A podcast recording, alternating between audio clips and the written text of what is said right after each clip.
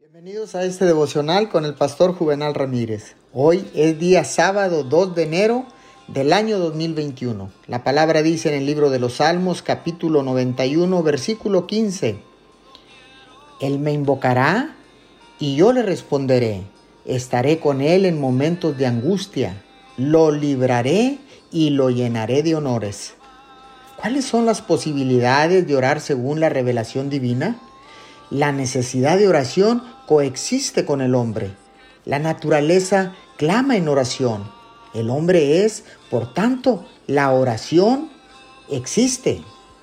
Dios es, por tanto, la oración existe. La oración nace de los instintos, las necesidades, los anhelos y el ser mismo del hombre. Dios no puso limitación alguna a su capacidad de salvar mediante la oración sincera.